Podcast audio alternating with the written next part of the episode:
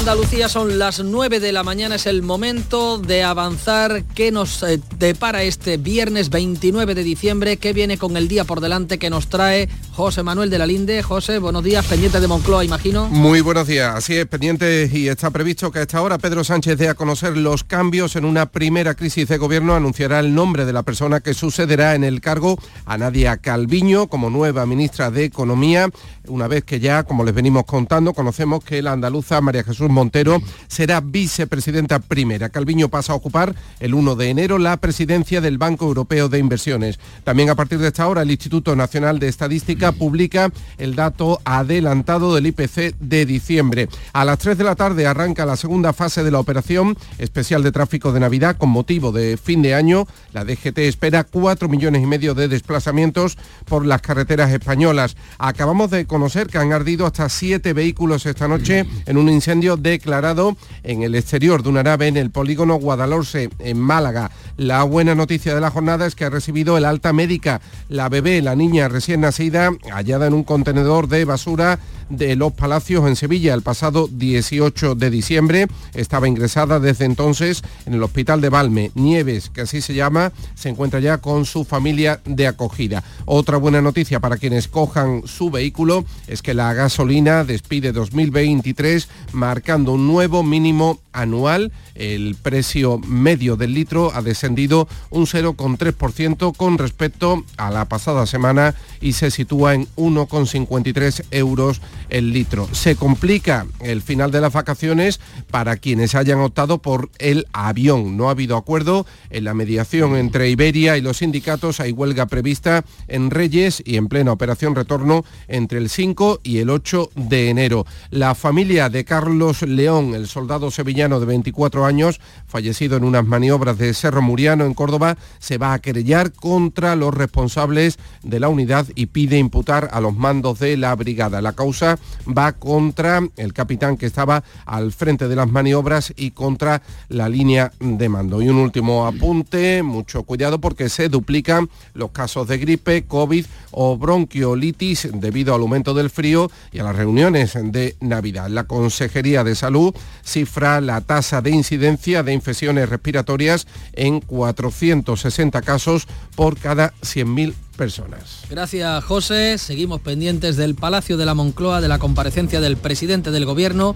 Nos felicitamos de esa noticia, la niña que fue abandonada en un contenedor de basura en la provincia de Sevilla ya tiene una familia, va a iniciar el 2024 en una familia de acogida. Estaremos pendientes de las consecuencias del incendio del que nos ha dado cuenta José Manuel en el polígono Guadalhorce. Os doy un dato que acaba de publicarse. El IPC adelantado de diciembre se modera la inflación en una décima, eh, queda por lo tanto ese IPC adelantado en el 3,1% en diciembre y lo más importante, la inflación subyacente cae a niveles del inicio de la guerra, al 3,8%. Y esto a mí lo que me barrunta es que las medidas frente a la inflación que se aprobaron el miércoles van a durar bien poquito. Bueno, de momento las tenemos prorrogadas, ¿no? no creo que ahora den marcha atrás. Las tenemos prorrogadas por seis meses. Ya, ya, hasta julio mm, por lo menos. Vamos a ver. Yo soy enemigo por definición y esto puede sonar muy, mm, no sé, muy mm, exagerado, soy enemigo por definición de subvencionar el transporte y la energía y determinadas cosas. Mm, no, no, no. El, el, consumidor, el cliente tiene que saber lo que cuesta eso.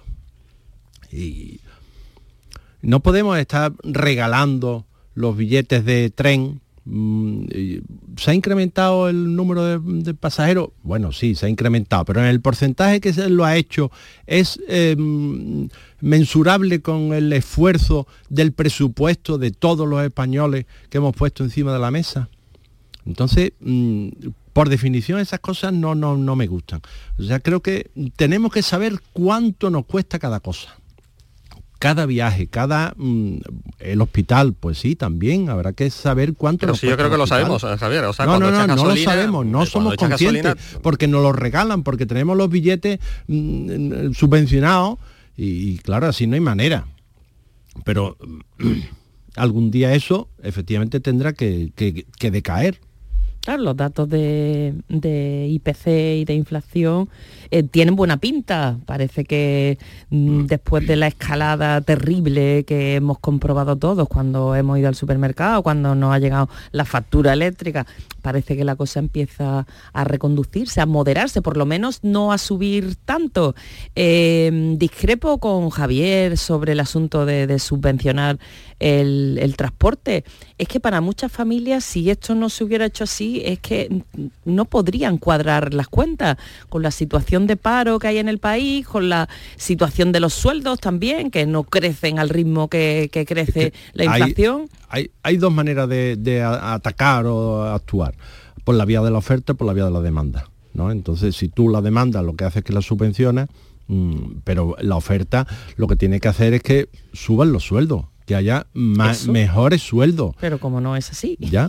no es así, desgraciadamente. Sí, yo pienso también como Silvia, yo creo que eh, hay que subvencionar, hay que ayudar en la medida de lo posible mm, a cuestiones como por ejemplo el transporte público. Hay familias que no se lo pueden permitir. Eh, y hombre, cierto es que hay que tener en cuenta, eh, cierto es que también las cifras de déficit que el gasto social que tiene nuestro gobierno, nuestro país, pero no es menos cierto que seguimos con un paro tremendo, que seguimos con un Pablo un palo, vale, a ver, lo un paro eso, juvenil. Lo admito eso, pero a mí me tiene que costar el billete de autobús subvencionado igual que alguien que no que está cobrando el subsidio de desempleo. Eso, ah, eso, ah, eso, porque yo puedo pagarme un billete de avión para irme al extranjero. Eh, os, reclamo atención para escuchar al presidente del gobierno la comparecencia institucional para informar de los cambios en su ejecutivo. A la figura de Jacques Delors, referente europeísta, un socialdemócrata eh, francés ejemplar que ha fallecido esta misma semana. Con él, como presidente de la Comisión Europea, los países de la península ibérica, España y Portugal, cumplieron su sueño por el que tantas generaciones habían luchado, ser parte del proyecto europeo. Descanse en paz uno de los grandes arquitectos del ideal de la Europa unida. Como saben, comparezco para informarles del nuevo nombramiento que se va a producir en el seno del Gobierno de España, así como eh, de los ajustes eh, que este relevo implica en la estructura orgánica de otros eh, departamentos ministeriales. Como es pertinente y a efectos de lo dispuesto en el artículo 62 y 100 de la Constitución española, ya he comunicado esta decisión al jefe del Estado. Como ya conocen, hace tres semanas la vicepresidenta primera y ministra de Economía, Nadia Calviño, obtuvo el respaldo de todos los ministros de Economía y Finanzas de la Unión Europea para ocupar el importante puesto de presidencia del Banco Europeo de Inversiones. Quiero decirles que con este nombramiento España y Europa ganan una europeísta de corazón que estará en el cuadro de mandos de una de las principales instituciones financieras del mundo, la mayor institución financiera multilateral del mundo. Un hecho de enorme relevancia para nuestro país por distintos motivos. En primer lugar, porque este nombre, este nombramiento refuerza la presencia e influencia de España en el núcleo del proyecto europeo y se suma a otro tan importante como el de Josep Borrell como vicepresidente de la Comisión Europea y alto representante para Asuntos Exteriores y de Seguridad de la Unión Europea. En segundo lugar, porque tras 65 años de historia, siempre con hombres al frente, el Banco Europeo de Inversiones tendrá por, primera vez y por fin a una mujer y una feminista convencida en la presidencia. Y en tercer lugar, porque esta designación hace justicia a la excepcional trayectoria de Nadia Calviño al frente de la política económica del Gobierno en un tiempo de enorme complejidad. Un tiempo repleto de amenazas, de desafíos inéditos que hemos podido sortear con acierto, como acreditan los principales indicadores. Hoy mismo acabamos de conocer la positiva evolución de la inflación en nuestro país. Si tuviera que resumir en dos palabras las muchas cualidades de Nadia Calviño, diría solvencia y honestidad. Solvencia y honestidad. Y estas mismas cualidades han sido determinantes para elegir a la persona que desde hoy se hará cargo de la cartera de Economía, Comercio y Empresa. El nuevo ministro será Carlos Cuerpo, hasta ahora secretario general del Tesoro y Financiación Internacional del Ministerio de Economía. Solvencia y honestidad son los rasgos que definen la trayectoria de Carlos Cuerpo. Extremeño, formado en la Universidad Pública de Extremadura y en prestigiosos centros internacionales, Carlos Cuerpo es doctor en Economía y también técnico comercial del Estado. Se trata, en consecuencia, de un profesional joven, pero de acreditada competencia y de un servidor público con una trayectoria ejemplar en el seno de la Administración. El nuevo ministro, Carlos Cuerpo, dirigirá la política económica del Gobierno y presidirá la Comisión Delegada de Asuntos Económicos. De esta forma, asume la responsabilidad de un ministerio clave en el Gobierno de España, un economista de enorme prestigio tanto a nivel nacional como en las instituciones europeas y en los organismos financieros multilaterales. El nuevo ministro es un profundo conocedor de la administración pública, de la política económica, tras muchos años de gestión, en gran parte dentro del departamento que ahora va a dirigir. Un europeísta convencido, un profesional honesto, sin más servidumbre que el servicio público y sin otra agenda que la de ser útil a su país, al interés de la mayoría general de nuestro país. Su predecesora le deja el listón muy alto, pero estoy convencido de que Carlos Cuerpo dará continuidad y profundidad de manera brillante al excepcional trabajo realizado por Nade Calviño. Les anuncio también que dentro de esta remodelación del Gobierno, María Jesús Montero pasa a ser la vicepresidenta primera junto con la cartera de Hacienda Pública. Esto implica la desaparición de la vicepresidencia cuarta y, por lo tanto, tres mujeres ocuparán las tres vicepresidencias del Gobierno. Creo que no es necesario hacer mención al bagaje de María Jesús Montero en todas las responsabilidades que ha desempeñado, pero no quiero dejar de subrayar que nuestros logros económicos, así como el refuerzo del estado del bienestar compatible con las políticas de consolidación fiscal que viene realizando este Gobierno, no habrían sido posibles sin el intenso y diría también brillante trabajo que María Jesús Montero viene realizando en el Ministerio de Hacienda desde que entró a formar parte eh, en el Gobierno en junio del año 2018. Y finalmente, esta remodelación lleva aparejada la atribución de la Secretaría de Estado de Función Pública, que hasta ahora dependía del Ministerio de Hacienda, al Ministerio de Transformación Digital que dirige el ministro José Luis Escriba, pasando, por tanto, a denominarse Ministerio para la Transformación Digital y de la Función Pública. Con esta decisión, ¿qué pretendemos? Pretendemos fundamentalmente reforzar nuestra apuesta por una administración moderna, más ágil, eficiente, que aproveche todas las oportunidades de la digitalización y la inteligencia artificial para mejorar la calidad de nuestros servicios públicos. En resumen, estos cambios, motivados por lo que sin duda es una extraordinaria noticia para España, contribuyen a reforzar el alto perfil político y contrastada solvencia técnica del gobierno de coalición progresista. Un gobierno que va a continuar impulsando la modernización de nuestra economía y también los avances sociales que necesita nuestro país. En todo caso, les deseo a todos y a todas un feliz año 2024. Nada más y muchas gracias. Pues ya tenemos el nombre del que va a ser el nuevo responsable de la cartera de economía en nuestro país. Sale del propio gabinete de Nadia Calviño, se llama Carlos Cuerpo, es extremeño y hasta ahora era secretario general del Tesoro. Era una de las personas que estaba en las quinielas, entró en estas quinielas a última hora y lo hizo precisamente a sugerencia de la propia Nadia Calviño. Será ahora el encargado de gobernar la nave económica de nuestro país ante las instituciones europeas y también, por supuesto, tomar las decisiones oportunas en el ejercicio del cargo en el Gobierno de España. Y os dejo una de sus recientes declaraciones en el diario económico Cinco Días, preguntado por la condonación de la deuda a Cataluña. Cuerpo respondía, contribuye a la sostenibilidad de la deuda del Estado. Es decir, que eh, tiene el, discurso de, aprendido, del gobierno. bueno, un perfil muy técnico, ¿no? que sale del propio gabinete de, Nadia Calviño, que lo deja allí eh, en, sustitución de ella misma. Y, bueno, no sé, desearle lo mejor, ¿no? Porque nos vendrá bien a los españoles que lo haga bien el ministro de Economía. Lo tiene complicado, lo tiene complicado, pero bueno, sí. Creo sí. que le va a dar continuidad a la política económica, ¿no? No, no, no hay ningún salto, no hay nada. mm, Sí, continuidad, yo creo que es la, la palabra clave para definir este nombramiento, que es cierto es como decía Manolo, eh, había entrado en, en las últimas horas en, la- en las quinielas. También diversas informaciones apuntan que el presidente del gobierno habría recibido tres noes, tres negativas de personas a las que él le propuso eh, suceder a Nadia Calviño y le dijeron que no. Entre ellos el propio Maurici eh, Acun Lucena, eh, que es el actual presidente de, de AENA. Yo creo que lo tiene bastante complicado. eh, Como bien dice Javier, hay que desear, le faltaría más toda la suerte del mundo. Si al gobierno le va bien en el plano económico, también a la sociedad de nuestro país y por ende a los andaluces y pedirle que, bueno, pues que, mm, que más que acordarse al 100% como parece que se están acordando los integrantes del nuevo gabinete de Sánchez, de, de catalanes y de vascos, que también se acuerden de los andaluces que tenemos muchas cuestiones pendientes, muchas demandas que afrontar y que también Andalucía, lógicamente, es España como el que más, ¿no?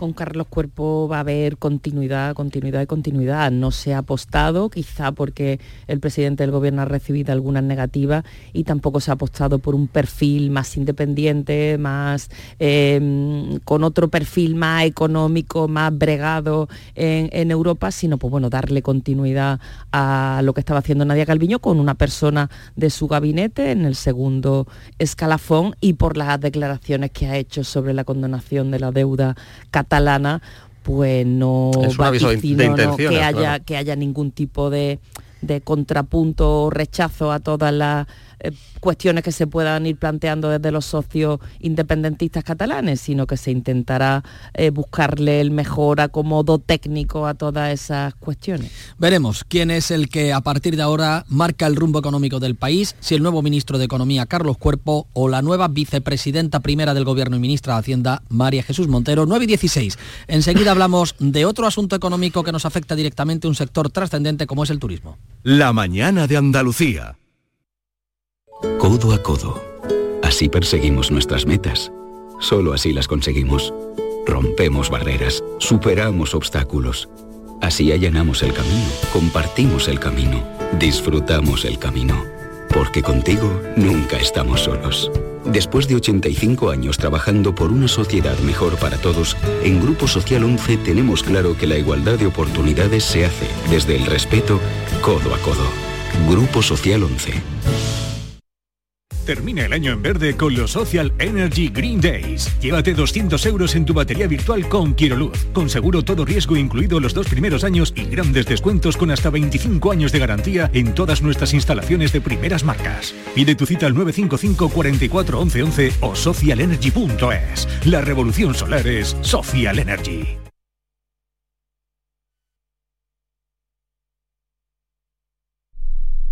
Canal Sur Radio. Hacer ejercicio, comer bien, cuidar nuestra salud mental. Suena fácil, pero ¿por dónde empezamos? En Clínica Luces son expertos en salud física y mental, psicología, fisioterapia, nutrición, psiquiatría. Lo tienen todo. Llamad al 680-648-718 o acercaos a Avenida de Montequinto 10, clínicaluces.com.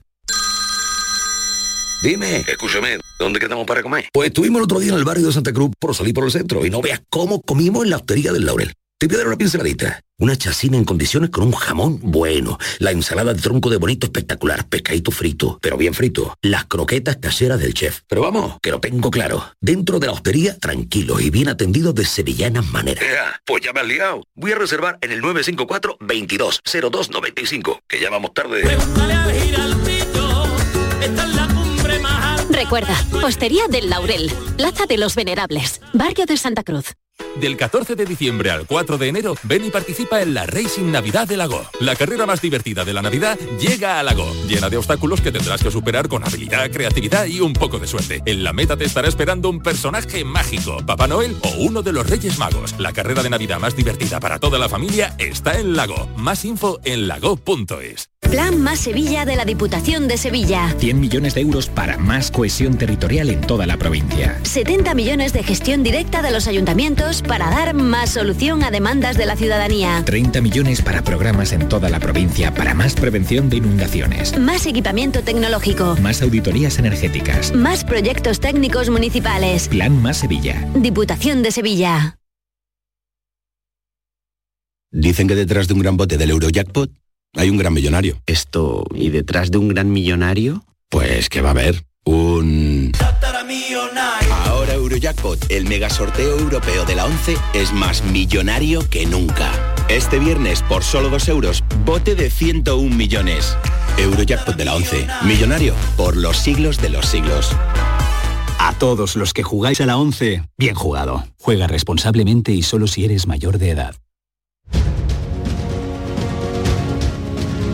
9.20 minutos de la mañana, conectamos en este punto con Rafael Barba, secretario general de la Patronal de Hoteleros de Andalucía. Señor Barba, buenos días. Muy buenos días. Y felices fiestas. Estamos eh, de enhorabuena porque eh, los datos anticipados desde la Consejería de Turismo de la Junta de Andalucía hablan de un 63% de ocupación esta semana, que puede llegarse al 75% en la noche de fin de año. Supone una subida respecto al 2022. Imagino que para ustedes es un anuncio de que la recuperación del sector ya prácticamente es plena. Bueno, eh, para empezar, los datos que manejamos desde el sector son levemente inferiores a los anunciados por la Junta cuestión que tampoco nos preocupa mucho porque estamos hablando de diferencias que en ningún caso este, podrían alcanzar un punto y medio, dos puntos. Estamos hablando, para el caso de Andalucía, de un 60 un 78% con puntos de ocupación de 71, que es muy parecido a lo que ha, avanzado. La Junta, bueno, lo de la recuperación todavía es una cuestión, estamos hablando siempre en términos de demanda, ¿no? que es una, reflexión que siempre intentamos hacer cuando tenemos la oportunidad de comentar los datos. Eso no se trata de contar cabezas de personas que vienen, esto hay detrás una industria que, evidentemente como, cualquier otra actividad pues depende de otros muchos factores. En nuestro caso todavía estamos muy penalizados por eh, los inundamientos que tuvimos con la finalización del COVID y también eh, los incrementos de producción, de costes de producción que están siendo quizás el lastre o la parte más negativa de todo esto. En estos días que se nos avecinan, en este largo fin de semana, eh, ¿cuáles serán los destinos mm, con mayor ocupación en nuestra comunidad? Bueno, por segmento ahora mismo son los, dos segmentos que están funcionando con mayor efectividad, son las grandes ciudades, estamos hablando de ocupaciones que pueden llegar al 81,20%, de ciudades como Málaga, Sevilla, Granada, Córdoba, y después turismo de interior, que, es el momento también en el cual es la temporada, digamos, alta para este segmento, donde alcanzaremos puntas de ocupación del 74,6%. Son datos muy, muy buenos, siempre teniendo en cuenta que, tenemos un 55% de las plazas disponibles en Andalucía, ¿no? Y bueno, estamos hablando de un periodo que va desde el día 25 prácticamente al día 31 de diciembre. ¿Y eso vaticina un cierre del año mm, con buenos datos, eh, con unos datos que la Junta avanzaba de récord? Bueno, aquí estamos, yo creo, demasiado acostumbrados a que cada año tengamos un récord. Y esto antes o después se tiene que normalizar. Este sector ha vivido ha convivido permanentemente con, los efectos de muchas crisis, de, eh, 2007, después hemos tenido una pandemia por el medio, en fin. Pero bueno, siempre son ciclos que eh, donde al final eh, llega un momento en el que por muchos mercados que queramos eh, alcanzar es, complicado porque tenemos una oferta que es la que es y tenemos una tipología de segmentos que es la que es. No obstante, sí es cierto que a principios de año teníamos algunas incertidumbres que se han ido disipando con el paso de los meses han sido eh, meses casi todos ellos por encima un poco de lo que hicimos año pasado en cuanto a demanda me refiero eh, y bueno la verdad es que estamos en esa senda eh, ojalá firmaríamos ya en este momento que el 2024 fuera parecido a este cosa que bueno también tenemos algunas dudas al respecto pero bueno, en concreto yo creo que debemos estar satisfechos porque a principios de año teníamos esas dudas y se han ido disipando, como decía. ¿Se aventura a darnos una cifra, aunque sea aproximada, a cierre de 2023? Uf, muy complicado, muy complicado. En estos momentos todavía tenemos que hacer el cierre y como yo digo, eh, aquí nosotros tenemos el, la mala costumbre, por llamarlo de alguna forma, de vincular los resultados también al resultado económico. Estamos hablando de cuentas de resultados que estamos precisamente en estos momentos ya cerrando de cara al ejercicio 2024. Pero bueno, sí es cierto que pues, estaríamos hablando de incrementos, eh, muy ligeros incrementos respecto al, tema de demanda, pero como decía, tenemos que hacer las cuentas porque efectivamente en el tema de costes, solamente en costes de alimentos y bebidas, llevamos un, acumulado prácticamente de casi el 38% con respecto al 2019. Eso hace, hace mucho daño a la industria, unido a otros factores como el que estamos eh, viendo que se están reproduciendo de cara en todos los en todos los segmentos y en todos los destinos con temas de asentismo que también son cuestiones que terminan afectando la cuenta de resultados. Por lo tanto, eh, creo que es prudente hacer todavía un, esperar un poco. Acabamos de conocer el dato del IPC adelantado del mes de diciembre, eh, se modera levemente, una décima queda en el 3,1%, este dato de los precios adelantados. la inflación subyacente, que como sabe es la que más preocupa, sí que tiene un notable eh, descenso, una caída hasta niveles de antes de la guerra de Ucrania, cuando vivimos esta espiral ascendente de los precios con este dato con el que parece que vamos a cerrar el año 23, ¿qué expectativas tienen para el año 24? ¿Qué retos, qué desafíos? Bueno, fundamentalmente la recuperación ya de normalidad de frecuencias y de, destinos emisores. No creo que el comportamiento de Alemania tenemos algunas dudas cómo va a funcionar de cara a este año. La teníamos también eh, para el 2023, sin embargo, no ha sido tan tan eh, llamativo, eh, digamos, el, prejuicio que podíamos ver o anticipar a primeros de año. El mercado británico se está recuperando muy bien y efectos de turismo nacional para destinos consolidados en este tipo de, segmentos, la verdad es que mm, nos hace pensar que es una situación de pérdida de poder adquisitivo de todos y cada uno de nosotros nos debería haber afectado y sin embargo no ha sido así. Yo creo que de cara a 2024 eh, tenemos algunos nubarrones, ¿no? pero fundamentalmente lo que pretenderíamos es eh, igualar las cifras de demanda, que, están siendo buenas, incluso por encima de, años anteriores, pero fundamentalmente el control de los, de los costes que esperemos que con esta noticia de, mejoría del IPC eh, tenga, un fiel reflejo después de la realidad, cosa que muchas veces no ocurre. ¿Esos nubarrones vienen principalmente por, por los costes o hay algún otro asunto que les preocupe? Bueno, los costes eh, llevamos desde 2019 el apalancamiento del sector, el endeudamiento de este a raíz de, la pandemia, donde pasamos un mal trago, nosotros y todo, y todo el mundo en general, ¿no? Pero es un sector que todavía se está recuperando de, ese, lastre y como decía, eh, las expectativas que tenemos de evolución de los mercados emisores está siendo muy buena. Yo creo que más allá de esas amenazas, eh, que repitamos un año parecido a, este 2023 ya sería un éxito. Ojalá me equivoque sea mejor, pero fundamentalmente ahí están ahí los, esos nubarrones afectan fundamentalmente, como decía, a nuestra cuenta de resultados, que en definitiva eh, esto no deja de ser una actividad económica como cualquiera. El gobierno andaluz eh, está apostando por la captura, por la pesca de nuevos mercados emisores de turistas y en concreto se se está dedicando al norteamericano y al asiático. Ya sabemos eh, que tenemos eh, vuelo directo con Málaga desde Nueva York, que el objetivo es que el vuelo permanezca todo el año y la posibilidad de que se abra una nueva conexión entre Sevilla y en este caso la ciudad de Miami. Estamos a las puertas de Fitur, que en menos de un mes eh, va a abrir el escaparate de nuestro turismo al resto del mundo. ¿Confían en la llegada de esas conexiones aéreas? Bueno, con la consolidación de la línea de Málaga parece evidente la apuesta que está haciendo eh, la consejería en el mercado estadounidense con campañas de promoción muy agresivas. Parece que refuerza que esa continuidad pueda, pueda existir. No hay que olvidar que tenemos una conexión también aérea a Estados Unidos por Faro. sí, se acaba de, conocer, sí. Efectivamente. Eh, entonces, bueno, de cara a la posibilidad de que Sevilla pueda tener una línea, bueno, estamos trabajando intensamente en ese, sentido. Ahora, a partir de primeros de años, se nos ha anunciado por parte de la Consejería el desarrollo puesta en marcha de unas mesas de conectividad. Unas ya están funcionando, como la de Sevilla, eh, y la de Málaga, y la de Jerez.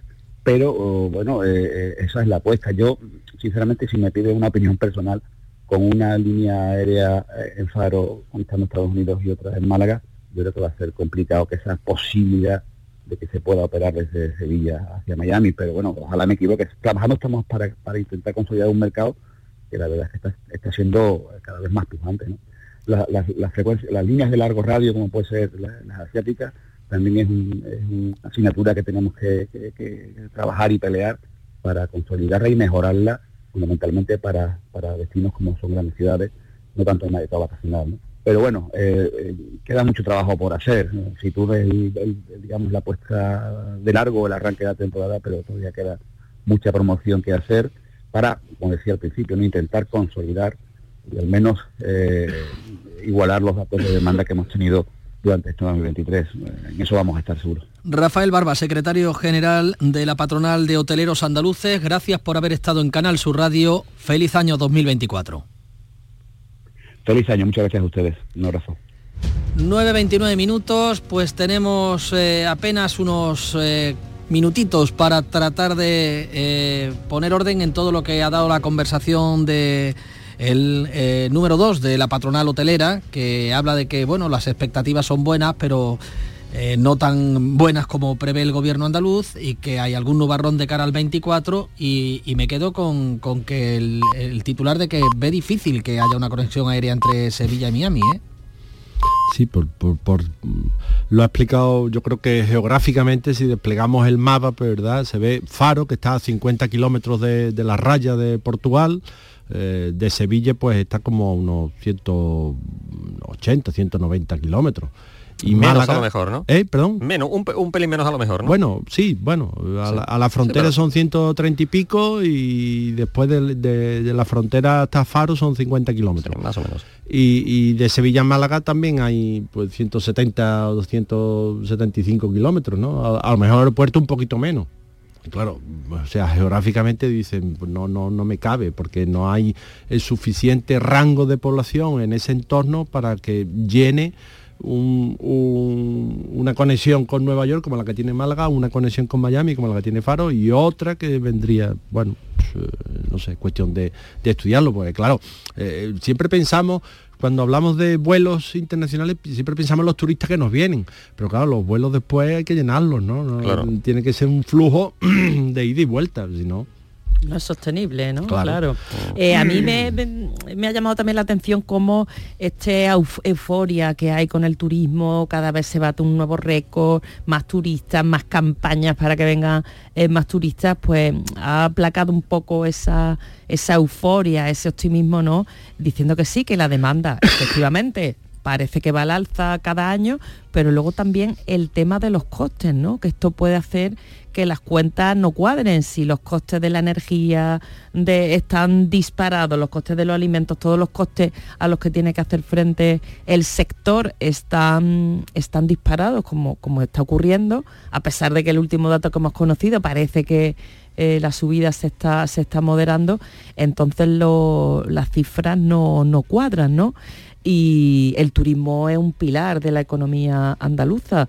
Desde el gobierno andaluz también se está advirtiendo que la etapa de sequía en la que estamos también podría tener eh, cierta incidencia, así que, en fin, habría que, valorar todos estos ingredientes a ver qué, nos puede deparar el año que viene. Sí, eso iba a decir precisamente, bueno, eh, el señor Barba, que además es onubense y es también el secretario del Círculo de Empresarios de, la provincia de Huelva, eh, bueno, ha sido meridianamente nítido con lo que ha dicho, la evolución es muy buena, dice, por parte de los mercados emisores y bueno, pues aplaude un poco esa apuesta por parte del gobierno andaluz de buscar nuevos, eh, nuevos mercados, nuevos horizontes que nos eh, puedan nutrir de visitantes. Pero también, como dice Silvia, a mí me preocupa a corto o medio plazo, más bien me atrevería eh, a decir que a corto plazo el tema, la amenaza de la sequía. No solo la sequía está afectando y podría afectar aún más al campo, a la agricultura, sino también al turismo. Si de cara al próximo verano tenemos restricciones en algunas ciudades, en algunas provincias, mm, esto también puede ser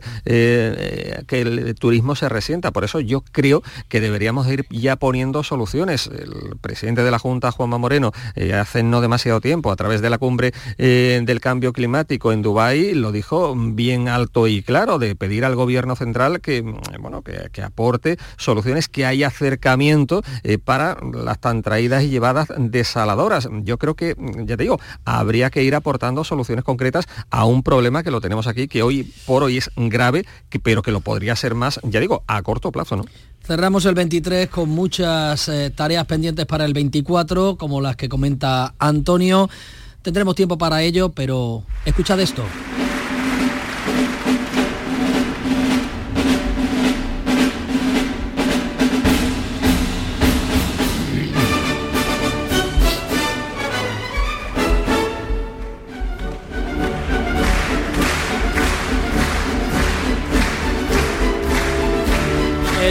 Próximo lunes en el eh, Teatro de la Ópera de Viena volveremos a escuchar la marcha Radetzky, uno de los momentos en los que eh, nos reconciliamos con la tradición, con eh, darle la bienvenida al Año Nuevo, en ese concierto de- del Año Nuevo desde la Ópera de Viena. ¿Sois de escuchar el concierto de Año Nuevo? No, te iba a decir que antes de- del concierto de Año Nuevo está el, el- el campeonato de salto en Garmisch Panther Kitchen. Bueno, antes de todo esto tene- tenemos dos citas con Canal Sur, ¿eh? Una el mediodía del domingo, el discurso del presidente de la Junta desde el- Desde Doñana. Desde Doñana. Al mediodía. A mediodía será. Y otra a las, campanadas. a, a medianoche, las campanadas que Canal Sur este año va a ofrecer desde Jerez. Desde Jerez, sí, sí, sí. Sí, sí, que son dos citas ine- ineludibles, vamos. ¿Cómo, cómo vais a pasar el, el fin de año, Javier? En familia, sin mayor pretensión. No, no voy a ningún sitio. ¿Te parece poca pretensión?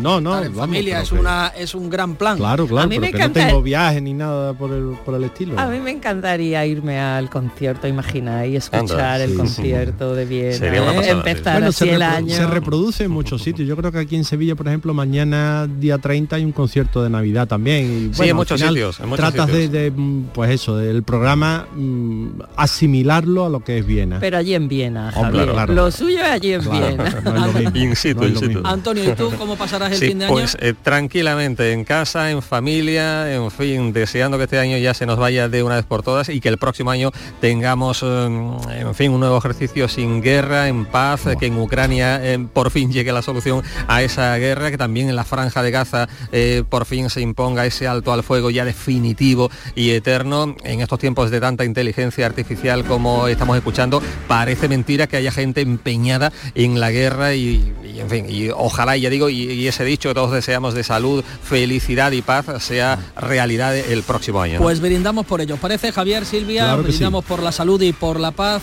Feliz año a los tres. Igualmente, Feliz y a todos año. nuestros oyentes. Un abrazo.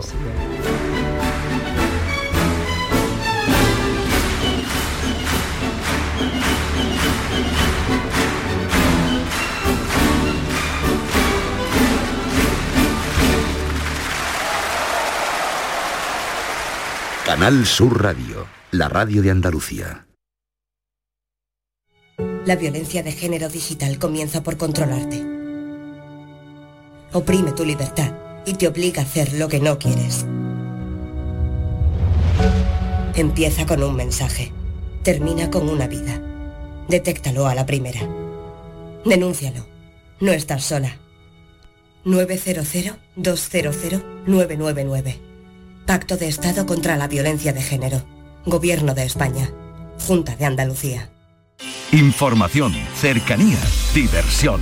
Así es la tarde de Canal Sur Radio con Mariló Maldonado, también en Navidad. Tu programa de radio de las tardes en Andalucía, con toda la actualidad y las mejores historias de estas fechas. De lunes a viernes desde las 3 de la tarde. Canal Sur Radio. Somos más Navidad. Canal Sur Radio. Estás estupenda. Gracias. Medicina estética en Clínica Doctor Ortiz. ¿Tu hermana y tu hermano también? Ellos cirugía plástica en Clínica Doctor Ortiz. ¿Y el pelo de tu marido? Ah, injertos capilares en Clínica Doctor Ortiz. Ahora en Clínica Doctor Ortiz ampliamos servicios. Ginecología general, funcional y oftalmología. Seguridad, confianza y satisfacción de nuestros clientes. En Solarrica sabemos que hay regalos que no caben bajo el árbol. Abrazar, cocinar, reír, disfrutar, brindar, celebrar. Porque lo que realmente importa cuesta muy poco. Solarrica. Contigo en los momentos importantes. Es tiempo de tradiciones, de compartir tiempo con la familia y recuperar la ilusión de cuando éramos niños. Queremos que descubras que el origen es azul. Música, cuentos, magia y mucho más en esta Navidad bajo el mar. Consulta en acuariosevilla.es nuestras actividades y no te quedes sin tu entrada.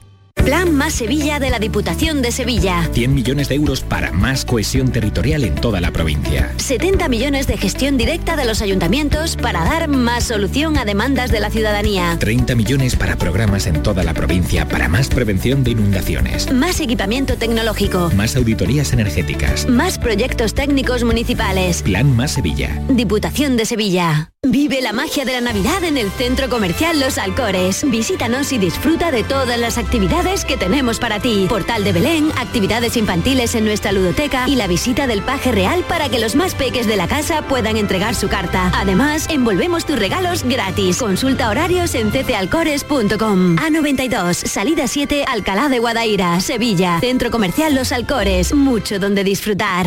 No necesitamos mucho para hacerle sentir a alguien que no somos muchos, que somos uno. A veces basta un segundo, una conversación, una palabra, un solo gesto, una oportunidad. A veces basta una mirada para hacernos sentir uno más, iguales, para hacernos sentir a todos que estamos en el mismo barco. A veces hace falta solo un segundo.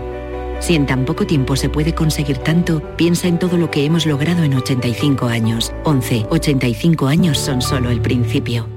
Vaya veranito, ¿eh? Calores, incendios, sequía. Y he escuchado que cada año será peor. Madre mía. Nunca ha sido fácil, pero cada vez se está poniendo más cuesta arriba lo de ser agricultor y ganadero. Yo contrato siempre un seguro agrario. Y no sé, chico. A mí me ayuda a dormir más tranquila. El cambio climático nos está complicando mucho la vida a los agricultores y ganaderos. Contrata tu seguro de almendro con UPA y aprovecha el incremento de 10 puntos en la subvención del gobierno. Un mensaje de UPA con la financiación de la entidad estatal de seguros agrarios en ESA, Ministerio de Agricultura, Pesca y Alimentación. you.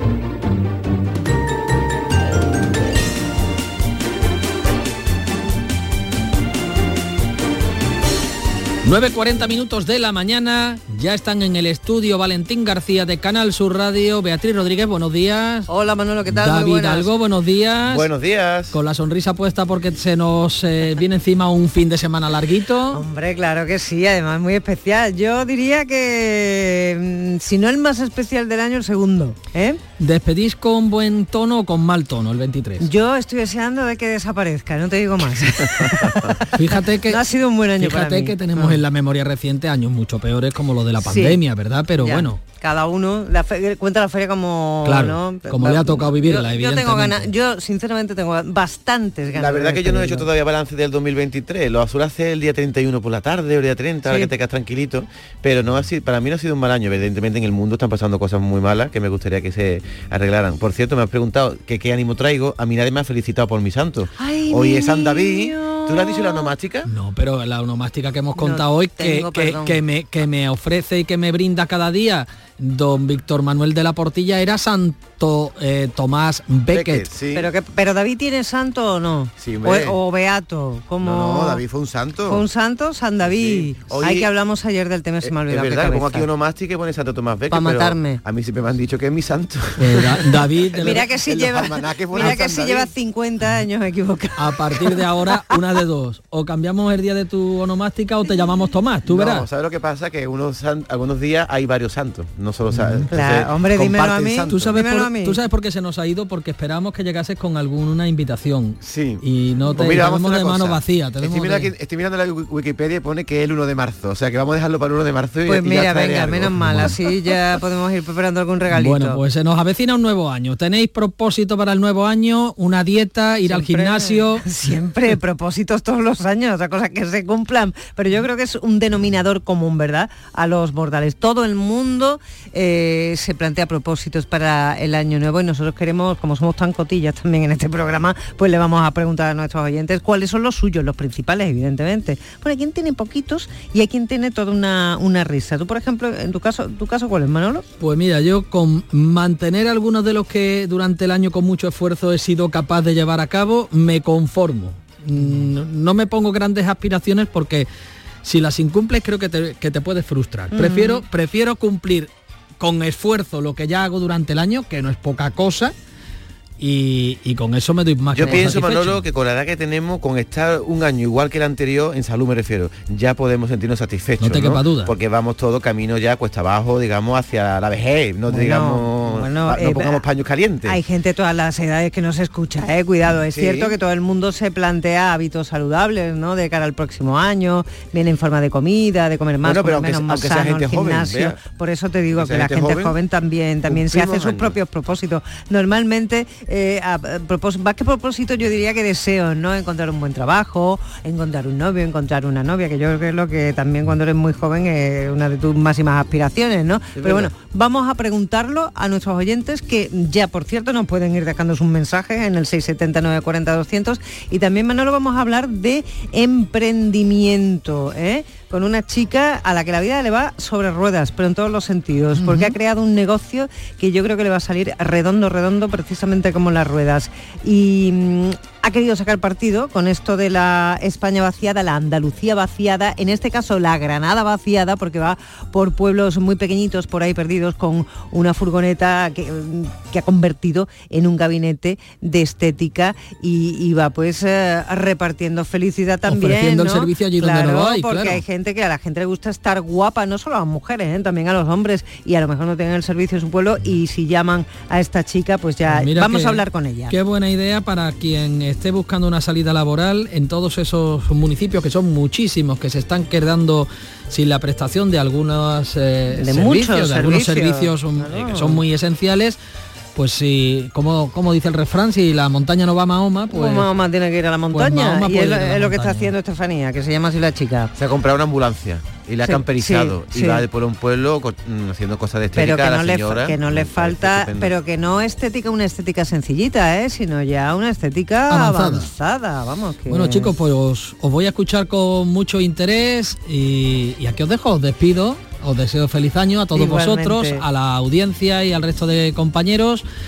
A partir del martes día 2 eh, volverán las noticias a las 7 de la mañana, en la mañana de Andalucía, pero antes recordar, el domingo tenemos una cita con Canal Sur. Hombre, que si tenemos una A cita. medianoche, Tolón, tolón, año, tolón, tolón. las campanadas desde uno de los municipios. Por cierto, si comemos uvas, con las viñas que tiene Jerez, qué buenas uvas podemos pues comer en Jerez, ¿no? Pues fíjate, oye, mira, no se me había ocurrido haberme dado una vueltecita yo por Jerez para comprar las uvas, ya lo hacemos redondo, redondo, redondo. Con pero Manu bueno. Sánchez y Olga, Olga Carmona. Ea, pues, Efectivamente. Ahí estaremos puntuales. A todos ustedes pasen un magnífico fin de semana, un estupendo cierre del año 2023 y que 2024 sea muy feliz para todos. Disfruta del merecido descanso. Gracias. Manolo, que te vas unos días, que te vas unos días, que te haga muy buen tiempo, por cierto. Volveré con las pilas cargadas. El martes día 2, como les digo, a las 7 de la mañana vuelve la información a la mañana de Andalucía. Siguen ahora con la diversión. Beatriz Rodríguez, David Hidalgo. Feliz año. Besito, igualmente. En Canal Sur Radio, La mañana de Andalucía con Beatriz Rodríguez.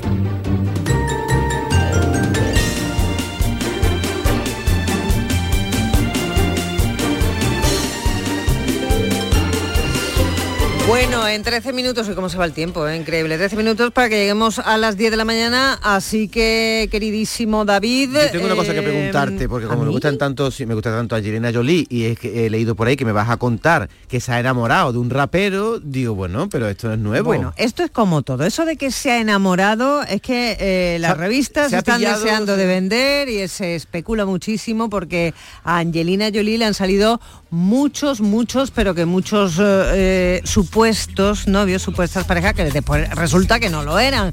Por ponerte un ejemplo, eh, uno de los últimos con los que se le relacionó fue con The Weeknd, pero también Sí. con el actor Paul Mescal o el empresario millonario David Mayer de Rothschild. Y ahora, escucha, escucha lo que- la música que ¿El está- rapero este? ¿Lo escucha? ¿Sí? ¿Cómo se llama? Bueno, pues este es un señor que se hace llamar Akala, rapero y poeta británico, tiene 40 años y pues últimamente se le, bueno, últimamente no es que se le haya visto muchas veces, se le ha visto tres veces nada más. mejor ¿eh? ha cenado con Cuidado. ella, le han hecho una foto Eso es, por ahí van los tiros. Mira, por ejemplo, todo viene de la revista Ogi, ¿eh? que ha publicado imágenes de, de los dos juntos. Él en realidad se llama James Kingsley MacLean y les ha pillado, pues por ejemplo, disfrutando de una cena en Milán o, o después la cena yéndose al mismo hotel, pero porras también hay que decir que es que resulta que los dos trabajan en la misma película que se estaba rodando en, en Milán sobre María Calas, a quien por cierto Angelina Jolie le va a dar vida, una María Calas muy subgéneris, ¿no? Mm, Sí, no, me- no me la imagino yo de María Cala, oye. No sé, ya veremos, nos podemos sorprender.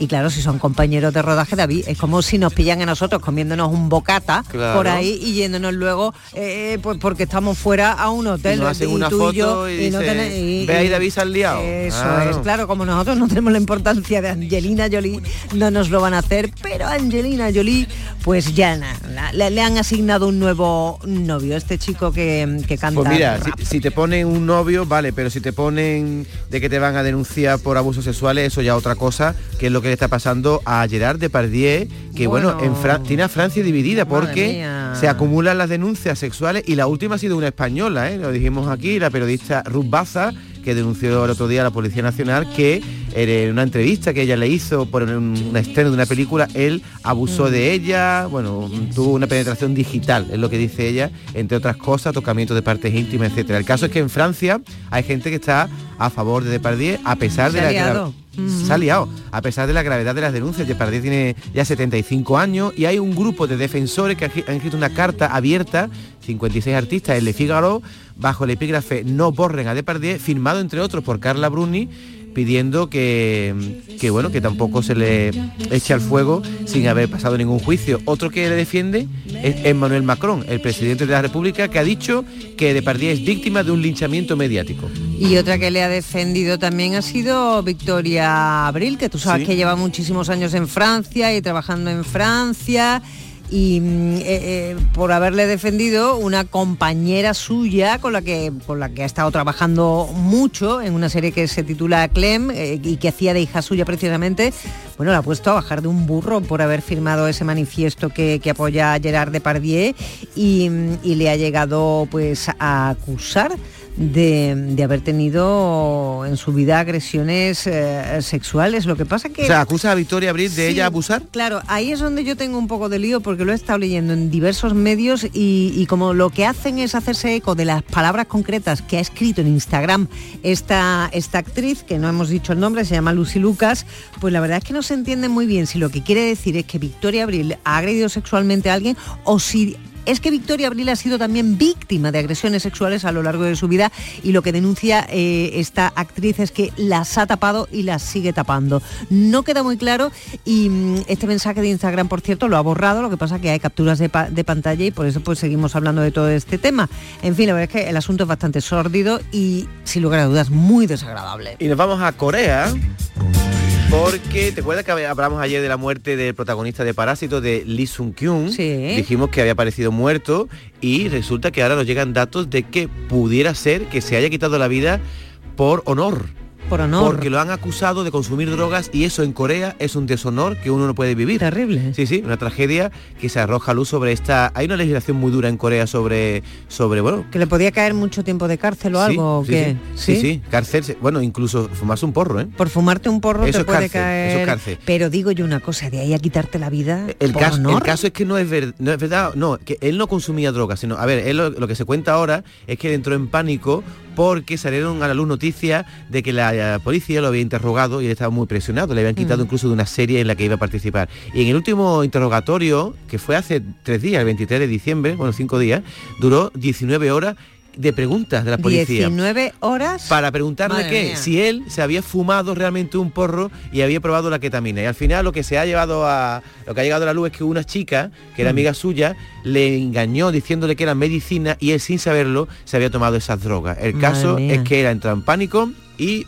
firmó una carta de despedida, se metió en el coche con carbón sintético Es horrible. y lo han descubierto eh, muerto. Eso sí que es una tragedia, ¿eh? Eso es una auténtica tragedia. Cuando él no era, no era consumidor de droga y si lo hubiera sido, tampoco, ¿no? En España, por ejemplo, no es delito, pero en Corea parece que la legislación es Paga lo muy que dura. tengas que pagar, eh, si en forma de, de multa, o, o- o- o si te tiene que llevar un tiempito a la sombra, pero hay que quitarte Tú la sabes vida. que, vea que extremo. en Corea no solo está prohibido consumir droga, sino que si un coreano la consume fuera de su país, si un coreano en España consume, Ujú. suma- fuma un y le hacen una foto, le hacen una foto, tiene cárcel, aunque sea fuera de su o sea, país. que tienen una legislación muy férrea, muy férrea en torno a las drogas. Eh, yo me voy a ir ahora, después de esta noticia que me ha cortado el cuerpo con una frivolidad, me voy con Íñiga, con...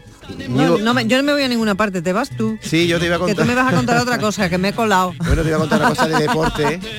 pero realmente de tenis, claro, de Carlos Alcaraz, que le han preguntado, fíjate que eso se le han preguntado, Carlos Alcaraz le ha ganado a todo el mundo, al último que le ha ganado ha sido a, a Novak Djokovic en un tenis cup, que es un, torneo amistoso que Bueno, se la juega promesa Navidad. de las promesas, ¿no? Alcaraz. Bueno, ya no es una promesa, Carlos Alcaraz ya es una firme Figura. figura del tenis. Bueno, le han preguntado, eh, la- después de jugar ese partido con Djokovic, le preguntan, oye, ¿tú con qué edad ganaste un partido a tu padre? Y dice, nunca le he ganado a mi padre.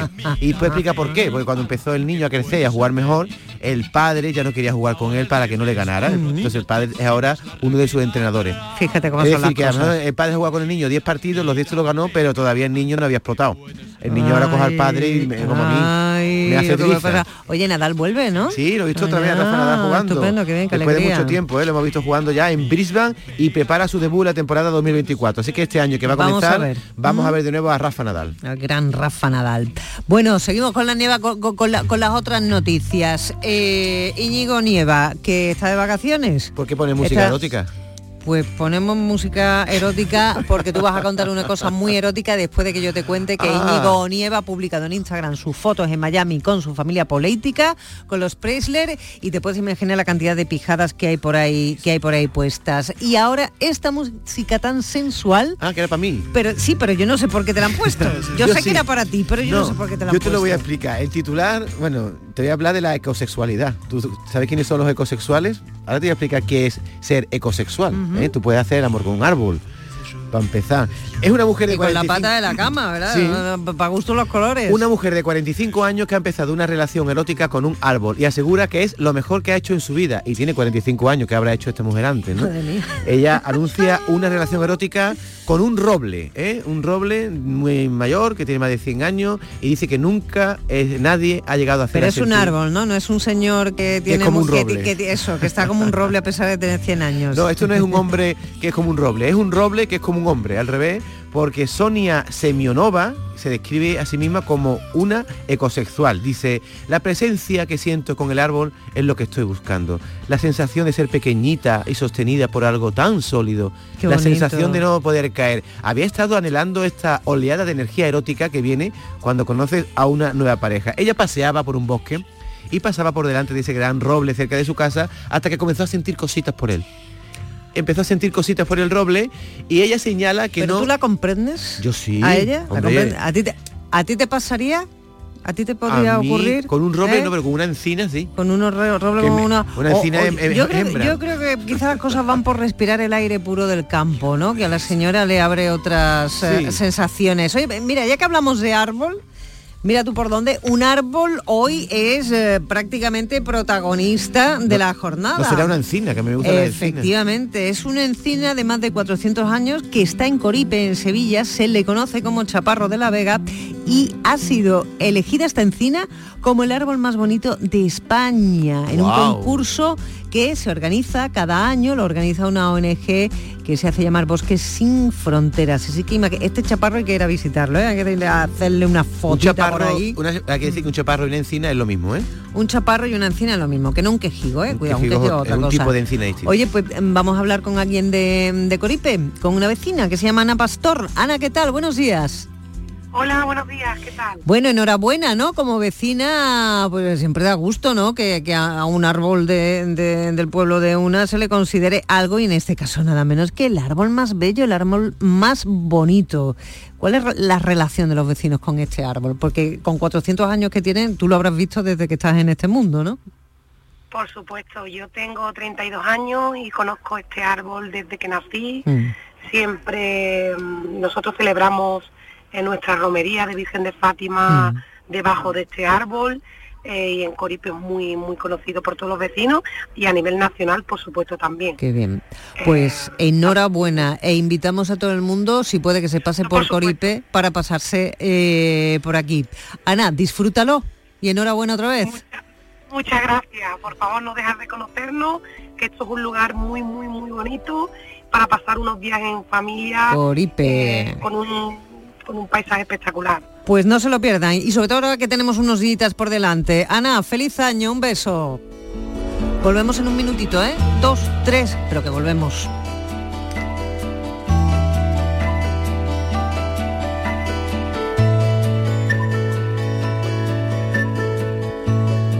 En Canal Sur Radio, La mañana de Andalucía con Beatriz Rodríguez.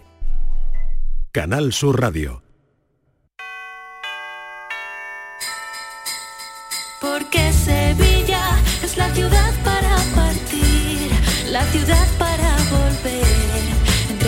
Saldremos a anunciar a todos que ya es Navidad. En tu universidad.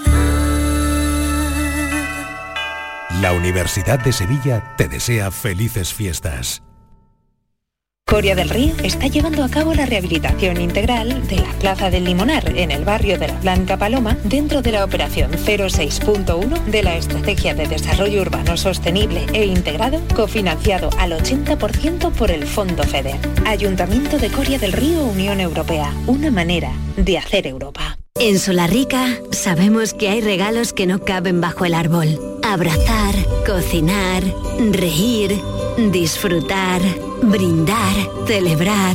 Porque lo que realmente importa cuesta muy poco. Solarrica. Contigo en los momentos importantes. Plan Más Sevilla de la Diputación de Sevilla. 100 millones de euros para más cohesión territorial en toda la provincia. 70 millones de gestión directa de los ayuntamientos para dar más solución a demandas de la ciudadanía. 30 millones para programas en toda la provincia para más prevención de inundaciones. Más equipamiento tecnológico. Más auditorías energéticas. Más proyectos técnicos municipales. Plan Más Sevilla. Diputación de Sevilla.